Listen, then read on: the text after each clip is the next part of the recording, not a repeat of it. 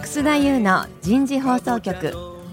有名企業の人事にズバリ聞く年間約500社を訪問し続けている人事のスペシャリストでありシンガーソングライターとしても活躍する楠田優が有名企業の人事を招いて企業が抱える課題や実際の事例を紹介しながら解決策を模索していきますこの番組は日本オラクル株式会社株式会社ワークスジャパン株式会社マネジメントサービスセンター株式会社コーチ A の提供でお送りいたします管理職の僕があとはやるからはい。楠田優の人事放送局、有名企業の人事にズバリ聞く、パーソナリティの楠田優です。どうぞよろしくお願いいたします。今日も東京千代田区九段南の高知 A さんの10階のオフィスからお送りいたします。今日も前回に引き続きゲストは3名です。まず、ガイアの中浜智子さんです。どうぞよろしくお願いいたします。よろしくお願いいたします。続きましてエクスペリアンジャパンの水島裕樹さんですどうぞよろしくお願いいたしますよろしくお願いいたします。最後にスポンサーを務めていただいてますコーチ A の桜井和則さんです桜井さんどうぞよろしくお願いいたしまよすろしくお願いします。はい、以上3名で、えー進めていきたいと思います。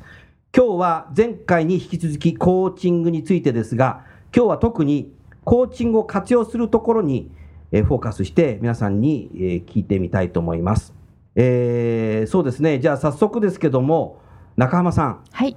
実際コーチングを学ばれて、コーチングを職場で使ってみて、はい。何かこう、難しかったなっていうところ、はい。やってみて、なんかエピソードありますかはい。あの、まあ、とにかく最初の頃はいろいろな方にコーチングをするのがうんいいんだろうと思い、いいんだろうと思う。うんなので、あの、と私の方の部署とか、はいえー会社とか年齢も問わず、うんえー経験も問わずいろんな方にコーチングの機会をお願いしてなるほ作どってあのやらせていただいてたんですけれども、はいやはりあのいわゆる新人の方経験の浅い方にうんどんな質問を投げかけても、うんうまくは質問に対して答えが返ってこないなっていうことがにこう何回か重なることがありまして、はいこれは何が私の質問力がまだダメなのもあるんですけれども、はい他になんかあるのかな原因がと思い、うんとてもこれは困った経験があります困った経験があるはい、でその時に、えークラスの中ではいやはりその1週間やってみてどうでしたかって聞いてくクれるラスっていうのはその前回お話しされてた電話コーチングそうでのすクラスですね。はいはい、は最い初の5分10分の間この1週間どうでしたかって聞いてくださる時があったので、うんうんそこで質問投げかけてみたらおーやはりいろいろ同じ経験された方もいて、うんで結局分かったのがあのコーチングとティーチングの違い。おコーチングとティーチングの違い、はい、とてもそれは前回で少し僕が桜井さんに質問したやつだ。そうでした、んは。いあの身をもって体験したんですけれどうんも、まだ経験浅い方にうん質問投げかけてうも、んそれは相手の方の経験が少ないですからなるほど。コーチングで引き出せるほどの意見がまだないでしょうと、ああー若年層にはまだティーチングのはい、が重要だということになはい、るそかもしこをれないね。すごくあの体験を持って学べました。なるほどはい、うん、そうするとコーチングとティーチングをうまく使い分けてはい、やっていかなきゃいけないということを学んだと。そうです。はとい。いうことですね、はいあ。ありがとうございます。面白いですね。じゃあ続きまして水島さんはいかがですか。何かうまくいかないなっていうことってありましたか。はい、えーございます。はい。あの全く似たような似たような。経験なんですけれども、はい。結局コーチングがうん。すべて万能ではないということですおね。コーチングが万能ではないは。いすべて。はい、必ずしうもすべ、全てをコーチングで解決できるわけではない。おなるほども。もしくは導けるわけでもない。うん。えーそれをおこう実体験として感じたのは先ほどの、はいお仲間さんがおっしゃってたように、はい。新人の方だったりとか、うん。あ必ずしもコーチングがこう機能しないパパターンがあるんですよね、はい。えー相手の状況にもよりますし、うん新人であろうとなかろううと、んティーチングを欲してる時も本当にあるんですよねなるほどティーチングが必要な場面も、うんあ当然あります、うん。でその時にいくらコーチングをやってもうん。全く前に進まなかったりとか堂々巡りを繰り返してしまうっていうことがあ,、ありましたなるほどそういった経験ですおお、はいそうなんですね。ありがとうございます。桜さん今おっしゃってたコーチングは万能ではないというふうにおっしゃいましたけど、万能じゃないの。もちろんバンドじゃないですよね。おお、そうなんだ。よくあの本によってはそういう書き方知っている本とかね。万能だっていう本もあるの。いうニュアンスで書いてある本とか、そういうことを言う方もいらっしゃいますけど、はいそれは嘘だと僕は思いますね。なるほど、はいうんやっぱり使い方だと思います。使い方、はいうん、今おっしゃってたり、ええティーチングも使うし、コーチングも使うし、そうですね、ん特にあの特にマネジメントで使う上司部下の関係、うんマネジメントで使うときには、ティーチングとか教えてあげた方のがうん早い場合もあるし、おそりゃそうだ、ですよね、うんあと緊急度の高いとき、おそうだよね、うんその時に考えさせたら失敗したわけですから、そうですよねその時にはコーチング不適用うんなんですよね。すぐ行かなきゃならないときに引き出しててどうするんだってことですそようね。いうことですよね、うんなので、コーチングとティーチングをうまく分ける必要がある。なるほど、なので、んえっとコーチングの、まあ、理論も必要だし、はい実際にやるためのスキルも必要だけど、うんどうやって実践するかっていう実践の方法も知ってる必要があるんですよなるほど、なる特ほにコど、ーチングマネジメントコーチングマネジメ言ンわれてるものはうんそうだと思いまト、す、それなはるほど、最初にコーチングを例えば時間を決めて行う、はい、でこれも問いかけて聞くはい、ご例えば10分間やるはい、でその後でその話された内容について2人でディスカッションするうん、でそこでもしかすると上司は修正しなきゃいけないこともあるしそうですね。逆に経験を伝えてあげた方がいい場合もあるし、うっん、ていうのを組み合わせるうん、やり方が、うんまあ、い今一般的に非常に効果が高いと言われてなまるすほど、なるほど。ありがとうございます。桜井さん、今、桜井さんの話聞いてて、ふと思ったんですけど、前回、まあ、ティーチングとコーチングの違い言いましたけども、もう一つ最近よくあるカウンセリングっていうのがありますけうど、んはいカウンセリングとコーチングと何が違うんですえか、ーとまあ、基本的にコーチングっていうのは、うん目標を達成していく目標を達成していええく、より成果を上げていく成果をた、うん、た上げめていにやくっていくうん、で、まあ、一般的ですけど、うんカウンセリングっていうのはどちらかというとダメージを回復するダメージを回復っすてる。いうように使われることが多いと思いますうね。ん、なるほど。最近あのキャリアカウンセリングだとかアクティブカウンセリングとうん呼ばれていて、うんまあ、形上はコーチングとほとんど同じうん、というものもあると思います。うん、ただ一般的には、うんそのより高い目標に向かってうん、行動をうん。促進していくのうが、んそうすると桜井さんさ、どこの企業でもい今、MBO 目標管理制度が、まあ、半期だとか1年、目標を上司と部下で決めてやるかでも、そういう目標管理制度の中の面接、はいでコーチングってものすごく使えるんじゃないかと今思ったけど、どうなんですか、いやもうそれはもう、まあ、ジャストフィットしてるんじゃなジいでャすストか、フねィットだよね、ええそこはカウンセリングじゃないね、逆にそこ逆うんにティーチングしちゃう管理職もいるってよく言われるけど、それじゃだめだね。やっぱりそこが一番使いどころなんじゃないですか、ね、使いどころうんどうどうですか、逆にあの水島さん、今の話。はい、えー、と目標を達成する上で、うんうん気づきを与えるコーチングを通して気づきを与え、うん自分が次何を行動に起こさなきゃいけないのはいかっていうのをうん本人に気づかせるっていうことは、うんうんその本人が行動に移しやすいんですよね。行動に移しやすい、なるほど。ティーチングだと一方通行なので、うん必ずしもその行動に移すかっていうと、うんうんちょっと相手に依存します。なるほど。ただし、うんコーチングに基づいて相手に気づきが与えられ、うん相手が気づき、うんえー自分の次にえー起こす行動はこうだなるほどこういうふうにするんだなるほど目標達成のために次のステップはこんなことをやる、うんで自分に約束事をするんですよね自分に約束する、つまりな内発的ってことだね、これ、そうです桜井そうですね、さんうん、なるほど、主体性がその本人に生まれます、うんその主体性が生まれたことにより、うん主体的なことは行動に移すんですうんでそれがあそれはもうおっしゃる通りだね、もうはい外発的になんかやらされてる感でね、仕事するよりも内発的にやるぞっていうふうに決めた自分自身の方が、はいをやる気も担保するよね、それは。間違いるなほどそういうくことだね。やる気が出ます、うん、うんなるほど、ありがとうございます。今の話を聞いてて、中浜さん、いかがですか、MBO ということで、具体的なやり方っていうのは部署によって任されてはいるんですけそれうどもですね。うんあの私自身の人材教育部ですと、うんやはりあの半期ごとの効果面談でうんあのコーチングを使いながら、はいじゃあ次の期にはうん何を頑張ろうかっていうところ、やはりコーチングをやりだしたことで、うんそれぞれが自分の目指すところを決めて動いていますし、逆にそこがちょっとできないなって方にはティーチングを使いながらっていう臨機応変な、えー面談も、うん私自身もスムーズにできるようになったことうで、ん多分お互いにストレスが減ったかなストレスが減った、はいおうそれはいい職場だね。あの、うん、面談することとか面談されることがうん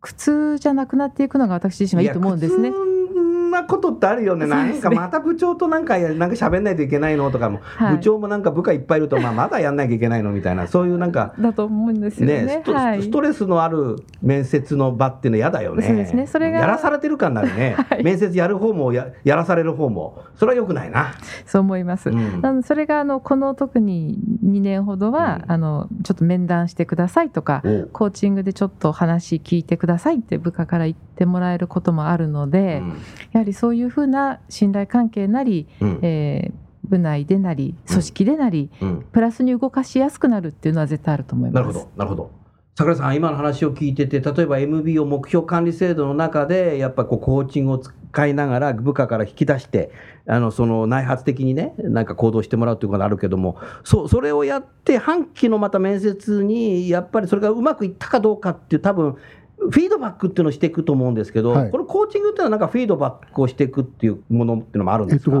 まあ、フィードバックっていうのはその、まあ、コーチングではいろんなシステムを使ったりとかするので、はい、あの非常に客観的に客観的あに。のそういうものを取るシステムとかっていうのはよくあります、よくある使いますうね、んうんでもそれよりも、うん一番重要なのは、うんダイレクトにフィードバックを聞けるようになることですね、ダイレクトにフィードバックを聞けるようになつまる、り本人から。うん、例えば具体的に言例うえとば普通、ん上司が部下に対してあの自分にフィードバックしてくれって言いませんよね、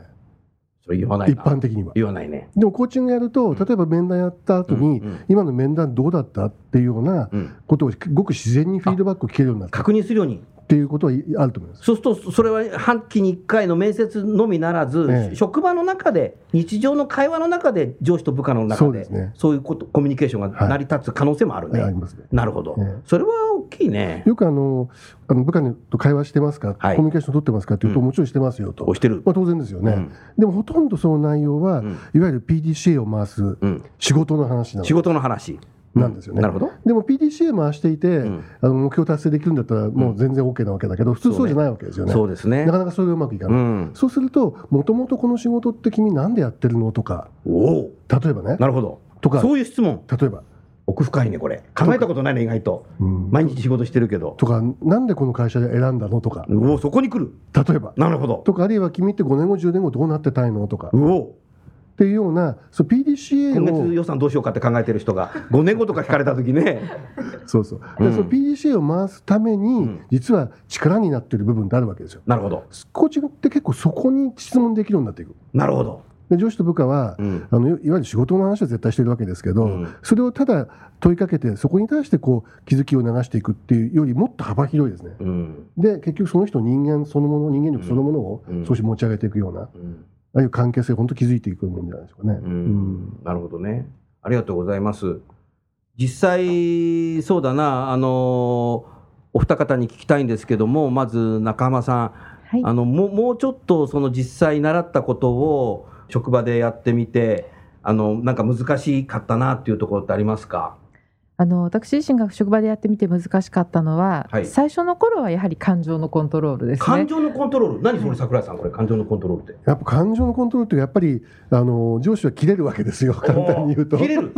どうでしょう アグレッシ高ブ浜アさグんレッシブな上司っているよね、これど、 どこの会社でも多分いないとは言えないな。 はいうんまあまあ、あの責任者たるものを いろいろ考えるところとか、うんあの追ってるものもあるので、うん、切生れ身るこのとも人間だからね、い感情っていうのはあるね、人間は。うんでそこであの部下に言われたことで、もうかぶせるように自分の意見を言ってしまうとか、なるほど。はい、うん否定してしまうとか、うんまあ、特にネガティブな、ね、ことに関してはそうですよね、はいうんなるほど。反応しちゃいますもんね、なうんなんでやってないんだよみたいなもうなんかしゃ喋る前に彼が来るとなんかカーってなっちゃう上司 ってよく聞くけどそういうのもあるねそれも感情だねそうですね感情コントロールでねそうですねうんうんなるほど面白いなこはいこが難しかったそうですあのコーチングをしてはいるつもりでうん質問を投げかけて、うん返ってきた答えで、うんちょっとこうえっていう思いとともに言葉がもう出てしまうって最初の頃はなるほど多分まあもともとそうだったと思うんですけうど、んそれがあのコーチングを学んでいく中で、うん聞くっていうこともすごく勉強させてもらえ聞くっていうことはい、なのうでんその、えー相手が言っていることに自分だったらこうだろうとか私の経験だったらこうやるのにって思ってしまうと、うんそれはコーチングじゃないっていうなのるをほどとても昔話を出す昔の経験談を出す上司みたいな、うんうん俺だ俺の昔はみたいなだから結構あれですよねあの、俺は人の話聞いてるよって思ってる人も、何やってるかというと、んチェック、相手の話をチェックしてるんですよねチ、ェックしてんの相手の話を判断してるんですよ、判断してんのだから本当に聞いてるわけではなくって、うんチェック入れてるわけですよね、頭の中俺での昔はそんなことじゃなかったぞとそういうことしてなかったぞ、まあ、あの時うまくいったのはこれだぞみたいなそうそうそうチェックしてるのねだから聞いてるわけじゃないです。それはドキッてするけど自分にもあるかもしれないそうな、ねなるほどうんなるほどううんんね、なのでその延長でうんフラットに相手の言うことを聞くっていうことをとても勉強させてもらいました。なるほどはい年齢がいけばいくほど過去のエピソードっていうのをいっぱい持っちゃうのでその中でのチェックをしていくっていうのいや今の桜井さんの話は面白いなあー中浜さんありがとうございますありがとうございます今の同じ質問で水島さんいかがですかはい、私自身はあの手前味噌ですけど比較的聞くことはできるんで聞すくねこ。とはできる、はい、素晴らしいですねあのあ我なた慢はが我慢我慢じゃないですけどもあのうんうんとあの聞くことじゃなくて聞いてる聞こえてるんじゃないのいやいやあ のきちっと聞いて反応して、はい相手のお思ってることとか、はいあそこから気にしてるポイントっうん、ていうものをうまく拾い上げることは比較的得意得意なのねなんですねうんいいですね強みを見出してあげるってことは得意だというふうに最近は言い切るようにしてるんですね自分に自身おーに。人事に向いてるんですねなんですが、うんその中でもやっぱり難しいなって思うのは、 はい相手の方がうん無反応に近い無反応に近い例えば質問します、うんえー最近どうですか普通です とかあの普通ですか特にありませんとか、別にとかっていうそうですねいう 若い人では、はい、で その何かきっかけがないとうんそのなんていうんですかね反応を出すまでに至るのに時間かかるんですねうんあの比較的こう内向的な方で、うんあまり発言することを得意としないような方、うんもしくは自己を開示するのうを、おあまり好ましいと思ってない人にとっては、なるほど自己開示しない人もいる、はいうんその人と例えばコーチングだったりコーチングのスタイルをスキルを使ってえー対話を試みた時に必ずしもそれがうまくいかない。なるほどでそれそういうのが続くとですね、うんまあ、場を変えたりとか時間を変えたりとか、じゃあ今日はもうここまでにしましょうって言い続けるのが例えば続いてしまったりすると、感情的にこちらもなるほどもうこうこういいかなと、あなってしまう時がなるほどあの過去にあったと思います。うん、はないるほど、うんありがとうございます桜井さん自己開示されない部下っていうのは、うんまだその部下と信頼関係できてないのかな、それとも自己解決しない人ってどうすれば自己解決するの、え桜ー井さん。とまあ、コーチングの考え方は、うん相手の反応はこちらが作ってると、こちらが作っている、うんだから、あのこの若いやつは何も話さないなとか、うん、でよく私たちは相手のせいにしますよね。うん、するする、ですよね、ではなくてコーチングあはの上司がとか、そうですあの部下がとか、するする、コーチングの考え方は、うんそうさせてるのは自分のコミュニケーションが起因してるといい悪いではなくてなるほど、そういう考え方を持つわけです。水島さん、そうだったよ、はい、まさにおっしゃる通りで、そこに主体性っていう言葉が、うん、あのキーワードとしてあると思うんです主ね。体性、うんそれをこの今起きてる事象、うんこのことはうん相手が、うんあのに起因するんではなくて、はい、私自身がそのことを発生させてるってなるほど思うことで、うん会話もしくは発言がうん何もありませんってなってるのは、はいはい私の聞き方が悪いのかなと。なるほど、なるほど、でその場では、うんあー必ずしも思えなくて、ん後で気づくことがあるんですよね、うんそのコーチングをやってることで、うんえーあそういえば自分が主体性を失ってたとなるほど、あの時相手のせいにしてたなと、うん私自身は、うんそんな気づきがありますなるほどまあ、失敗とともにですね、うんまあ今のね話を聞いててその開示しない方が全ての人間に開示しないわけじゃないんだろうから、ということですよねそういうことですよね、ええなるほど、仲のいいそのすごく無口で、まあ、自己開示しない人も友達は多分いるんですよ。おーそういう人たちがもうなんかもうものすごい盛り上がってんだろうねですよね、きっとね。 だからそうすると今のように、うんあのあじゃあ喋ってくれないのはうんこちら側に気があるんだな、原因があるんだなと思えば、うんうんじゃあこういう会話してみようかなとかこういうふうに次してみようかなとか、うん次こうやって声かけてみようかなって、やれることって見つけられるわけですよなるほどなるほど、そうするとそういう開示しない人に開示をさせるために自分自身があれやらこれやらやりながら自分自身も人材開発してるってことだねこそうれいうことですね。自分自身を高めてるっていうええことになるんだよね、そういこうことですよね。うんあ一個で話していいですそかう。いうぜひぜひあの今僕あの2つでも3つあでものタイタイのねタイ担当してバンコクのうん担当していて、んそこのあるあの日系の社長が、んまあ、タイの方だタイの人たちが、うんなかなかこう積極的にならないと、全部自分の指示を仰ぐとうんいう、でもなんでですかって言ったらば、うん十数年自分が社長やってきて全部自分が指示出してるからなので会社をこう自発的な自律的な文化にするためにはまず自分が変わらなければこの会社は変わらないとそうだねでその方はねコーチング勉強し始めた勉で強したの3年経ってるんですけど3年経ったもう会社激変しましたね激変した、はい大分わかりませんけど、うん私が行って会社の雰囲気が全く違いますもんあ本当、すごいね3年で変わるんだね会社が、はいそれは面白いねあありがとうございますそうすると桜井さんあの多くのこの電話でコーチングをされてる方が多分お宿題もらったり職場でやってみる中で、はいなかなかやっぱり部下が開示しないとかいろいろこう悩まれる方多いんでしょうけども、それはあのそういうことを電話コーチングの中でどうでしたかっていうのを聞きながら、そういう方がこういっぱい出てきて、それをきちっとコーチの方がはい、そこでアドバイスする、それともそこでコーチングするの、コーチングですね。コーチングするんだあのもち教ろえんちゃだめなんだ、教えないやんだも、ちろんあのコーチングそのものは教えるっていうかテキストとかマニュアルがあるのあでテキスト、マニュアルはある。ちゃんとそれで学んでいただくと、うんでそこでそれを前提にうん約50分間の電話会議の、うんえーセッションがあるわけですけど、うんそこではコーチが教えるっていうのもやってみてどうだったかっていう話をお互いにこう引シきェア出するのね。すシェアを引き出すような形です、うねん、なるほど、なるほど。お互いに学び合う、うん、なるほどね。そうすると、やっぱみんな、皆さんな悩みながらうんやってるっていう、それうまくいかないのが自分だけじゃなくて、そうですほ他に学んでる方も みんな悩んでんだなっていうことがでそれはね結構大きいですよ大きいの。やっぱり自分だけがね、うん悩んでるんじゃなくてみんなそうなんだなっていう自のは分だけな悩んでたら、なんか、うんどんどんどんなんかネガティブになっちゃって、はいもうなんか、はいこれ、自分にむコーチング向いてないんじゃないかとかと思っちゃうけど、 本当なにんそうか笑ってるけど、どうでしたか、はい、そうですねあの皆さんが参加するクラス、うんまあ、セッションだけではなくて、それとは別にあの専属のコーチをつけてもらえるんですね。あまあ専属のコーチをつけてもらえる、それをこんなこれ桜井さん、電話のコーチングの中だけじゃなくて、えっと、電話会議電話の会議のコグーチルいわゆるグループでやっているものではなくて1対1ワンオンワンのワンオンワン専の専属のコーチがもうついてるわけ。はい、おうそうするとそれ具体的にそのワンオンワンのコーチとやり取りするわけ。そうですね例えば自分でそれが先ほどのトピックのようにあのうまく相手から答えを引き出せないっていうのをなるほどそのあコーチとのワンオンワンの時に、えー今日自分の中でえー解決したい課題はこれですっていうものをセットすればそこでコーチングを受けながら自分で考え気づきを与えてもらい、えー次の行動を決めていくそんな使い方もああります。なるほど。はいなるほど、うんありがとうございます。何かこう前回と今回こうやっていろいろ聞いていって、まあ、前回に少しなんか自動車教習所みたいだなっていうふうに言いましたけど自動車教習所行くとなんかこう縦列駐車できないなとか坂道走りできないなとか 脱輪しちゃうなとかってい皆さんそういうこと言うけどもでも普通に日常ね車運転してる人そんなこと全然考えないでうんできるようになるんだけどやっぱできるようになるまでやっぱそうやって訓練していくことがやっぱ重要なんだろうね。そうなんですよね結局あの僕は英語がすごく苦手なんだけど、はい英会話とすごく似てるんだと英思い会ま話すとよ似ている、はいうんあのよ英語の本とか英会話の本読めばなるほどねと思いますよね、うんでもじゃあ実際にそれを現地で、うんあの例えばアメリカ人と英英会話できるかっていうと全然できないわけじゃないですなかるほど。だからコーチングってコミュニケーションだから、うんあのまあ、い本とか読めばなるほどねと思うんだけど、うん部下とじゃあそれを使えるのかっていうと部下の面談とかはい。部下との日常会話で使えるのかっていうと、うんやっぱりそこには練習が必要なんですよねなるほど。うん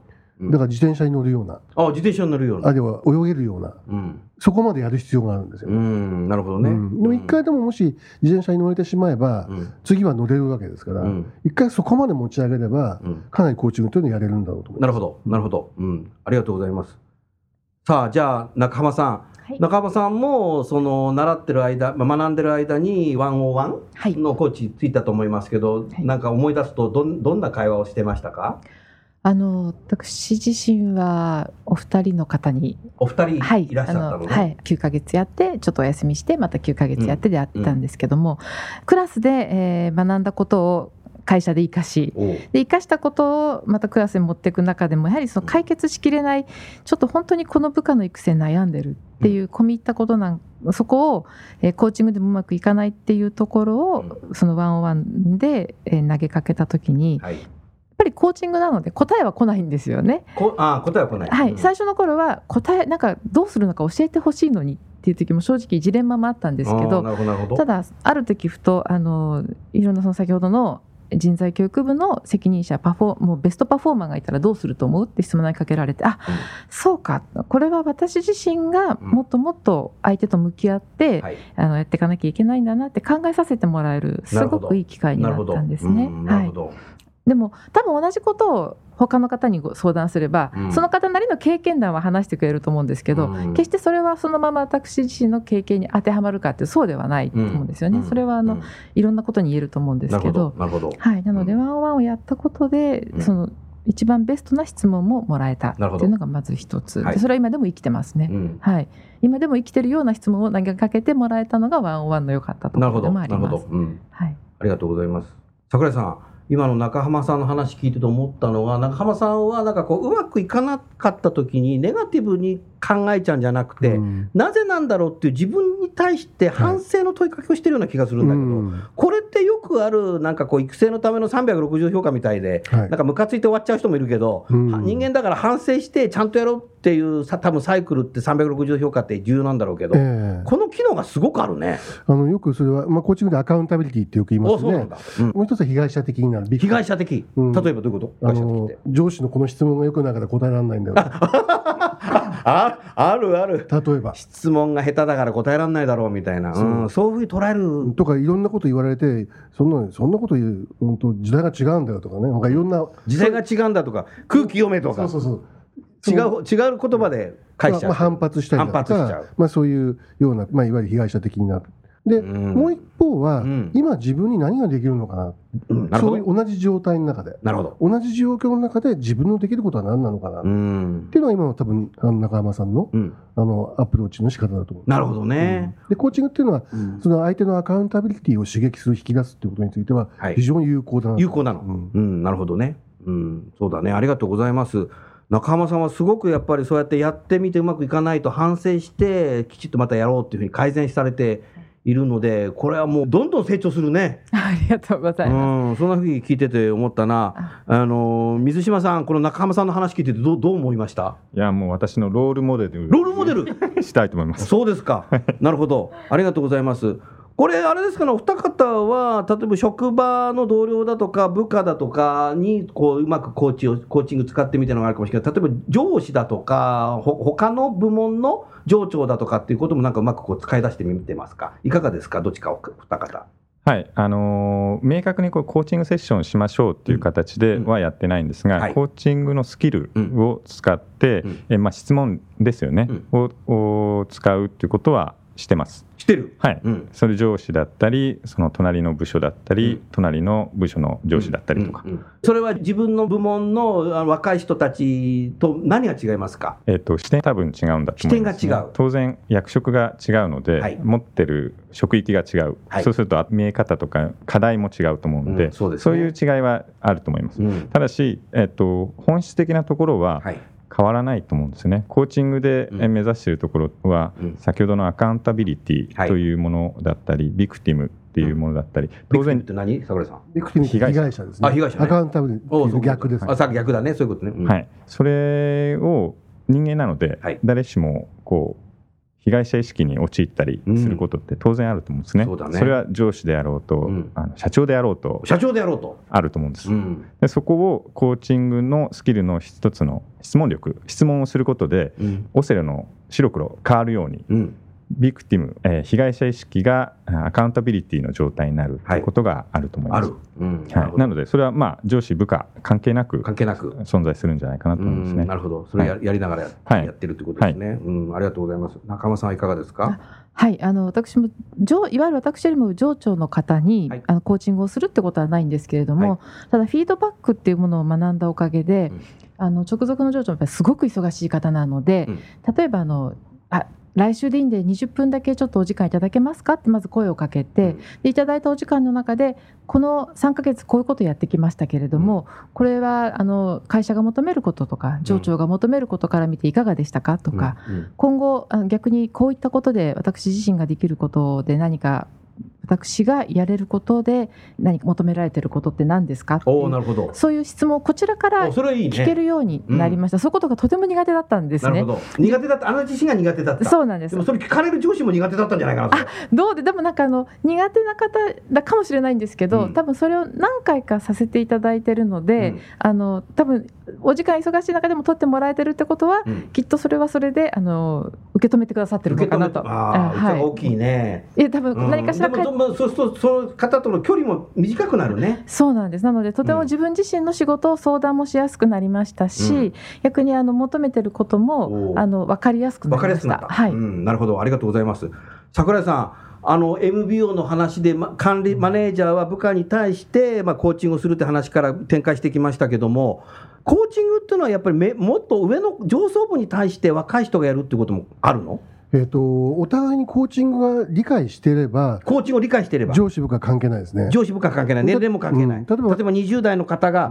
50代、60代の方をやることもできるの、ありますね。おそうなあんだ、のジャック・エリチがね、あのジャックエリチさんええあの当時 20, 20歳代のうん、女性のコーチを雇ったあそれね、本読んだことある有よ、名な話、あ本当だよねええええでなるほ全どく別の視点自分にはない視点の質問あ問いかのけジャがあッるク・エリチでも自分にない視点があったっていう、うんジャック・エリチも人間だ、うんそうか、そうなると、じゃあ年齢関係ないですよね関係ないね、うんじゃあそのコーチングっていうものをどんどんどんどんブラッシュアップしていくと、はいいはろんなところではい使えるねと。思いますわかりました。はい。それでは、えー、間もなく時間になりましたので、今日のあのコーチングを活用することは、えーこのくらいにしたいと思います。え3名の皆さん、どうもありがとうございました。ありがとうござありいがまとしうございたました。夜も更けてきた今回のお話はいかがでしたか楠田優の残業イルミネーションとともにエンディングといたしますこの番組は日本最大級の人事ポータルサイト HR プロのウェブサイトからもお聞きいただくことができます HR プロでは人事領域に役立つ様々な情報を提供していますご興味がある方はウェブサイトをご覧くださいこの番組は先進テクノロジーで企業の人事業務を革新する日本オラクル株式会社企業の人材採用支援キャリア支援を通じて人と企業の持続的な成長と価値創造に貢献する株式会社ワークスジャパン